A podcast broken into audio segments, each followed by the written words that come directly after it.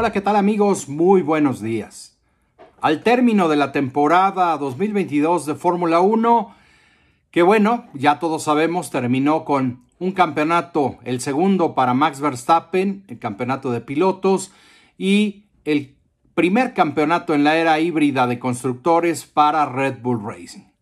Pero detrás de ellos, en la batalla en el Mundial de Constructores, hay un equipo que este año se llevó muchos reflectores por la intensa batalla que hubo entre, entre los compañeros de equipo.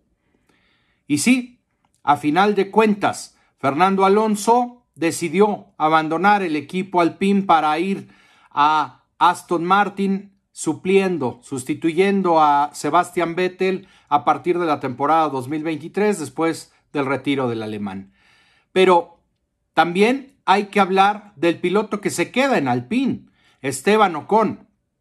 Por primera vez en su carrera, Esteban Ocon ha ganado la batalla contra su compañero de equipo durante toda una temporada. Sí, como lo están oyendo amigos, nunca antes en la Fórmula 1 Esteban Ocon había vencido en el campeonato de pilotos a algún compañero de equipo en, en las seis temporadas que lleva Esteban Ocon. Es la primera vez que termina por delante de su compañero de equipo en el campeonato. El piloto francés eh, logró marcar más puntos que su compañero de equipo Fernando Alonso, el bicampeón del mundo. Pero vamos a ir un poco más adentro en las cifras que nos ha dejado este duelo. Fernando Alonso como les decía, dos veces campeón del mundo, es un piloto que sigue manteniendo un nivel muy competitivo y muy bueno. Este año, Fernando ha sido derrotado en, en, puntos por su compañero de equipo Esteban Ocon, quien anotó 92 puntos frente a los 81 puntos logrados por el piloto nacido en Oviedo. Esteban Ocon después de una temporada en donde sí es cierto, también tuvo problemas de fiabilidad, pero creo que los problemas que tuvo el auto marcado con el número 14 de, Fernando Alonso, pues fueron mayores, ¿no? Parecía que a Fernando siempre le ponían piezas que tenían más desgaste y bueno, pues ha terminado detrás de su compañero de equipo y esto en la carrera de Fernando Alonso solamente había sucedido dos veces. En su primer año de la Fórmula 1, en 2001, terminó detrás de Tarso Márquez. Si bien Fernando normalmente eh, era muy superior a Tarso, este tuvo la fortuna de, en una carrera con muchos abandonos, lograr una posición más, em, más alta, una posición final más alta que la de Fernando Alonso. Por esa razón, al final de año terminó delante del piloto español en el Mundial de Pilotos. Una situación que pues viene siendo anecdótica, como también le pasó a Fernando Alonso contra Jenson Button en la temporada 2015. Terminó por detrás del piloto británico en una temporada con muchísimos problemas para McLaren, primer año de Honda en su regreso a la Fórmula 1 y se notó muchísimo que eh, pues tuvieron muchos abandonos, fueron muy poco competitivos y ahí también perdió con su compañero de equipo Jenson Button, el piloto eh, bicampeón del mundo español.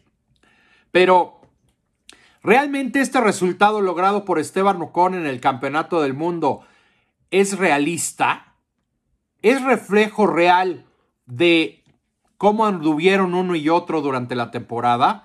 Porque si vemos eh, la cantidad de abandonos que tuvieron ambos pilotos en 2022, Fernando Alonso se retiró seis veces en carrera.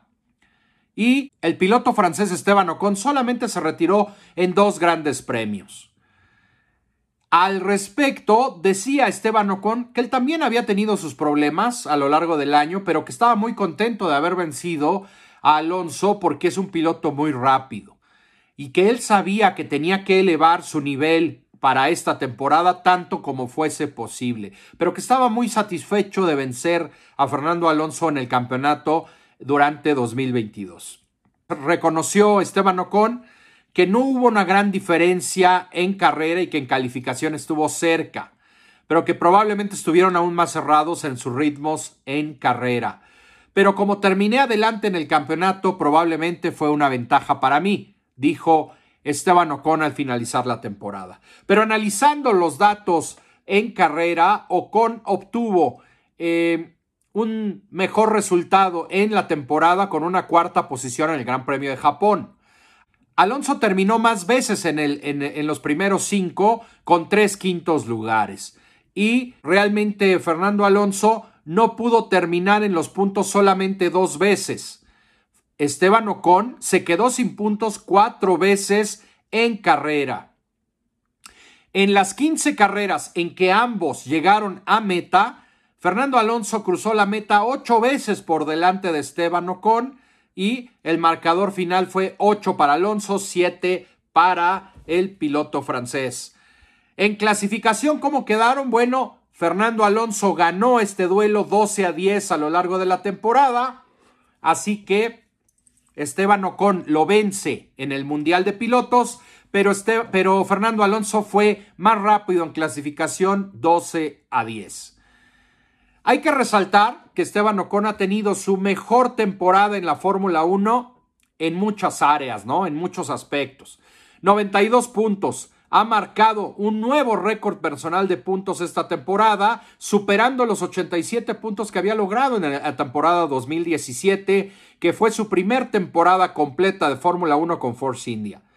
En aquel año no logró vencer al piloto mexicano Sergio Pérez, quien marcó 100 puntos en ese 2017. En 2018, Pérez marcó 62 puntos frente a los 49 de Esteban Ocon. Cuando regresó después de su año sabático Esteban para la temporada 2020, eh, realmente Daniel Ricciardo marcó 119 puntos, liderando al equipo y Esteban Ocon solamente 62. En su primer año como compañeros de equipo, Alonso superó a Ocon con 81 puntos por 74 del francés. Esteban Ocon igualó su mejor resultado en el Mundial de Pilotos con esta octava posición.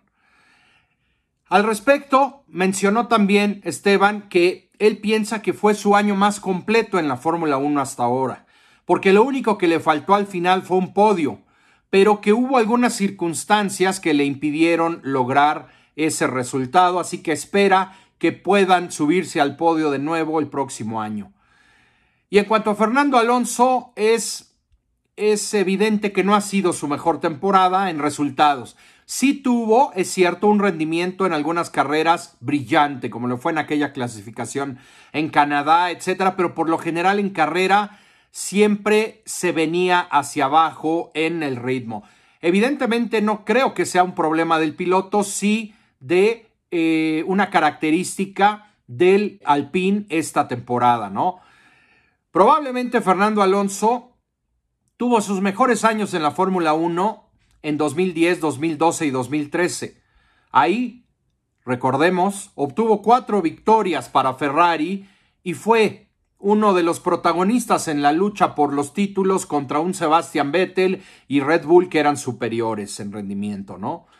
En 2022, eh, Fernando Alonso, pues no le queda más que resignarse a terminar por detrás de Esteban ante tantos abandonos. Probablemente si no hubiera tenido tantos abandonos, estoy seguro hubiera terminado por arriba de su compañero francés. Pero al final es lo que es, ¿no?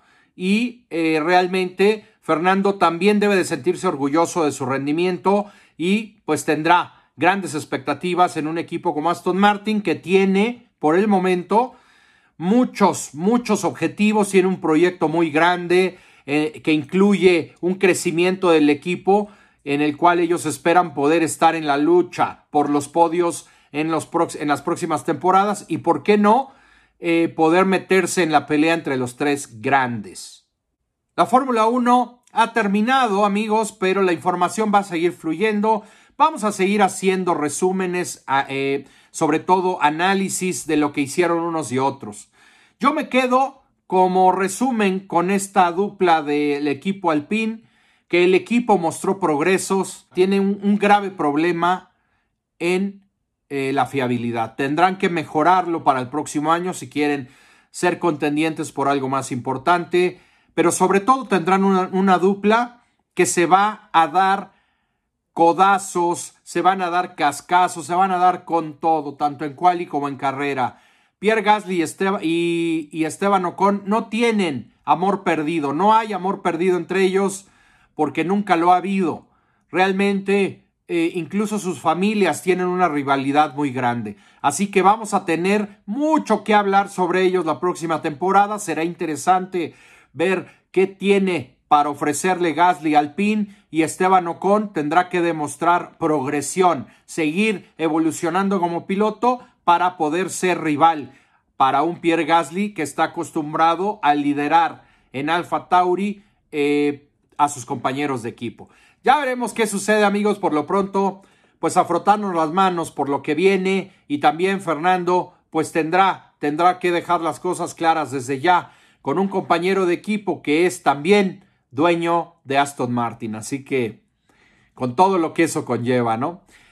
Si, les gustó este video, amigos, por favor suscríbanse al canal, si no lo han hecho ya. Y por supuesto, siempre se agradece que compartan este video en sus redes sociales, que dejen sus comentarios y por supuesto sus likes ayudan mucho a la visibilidad de este canal. Así que, sin más por el momento, nos vemos a la próxima, amigos.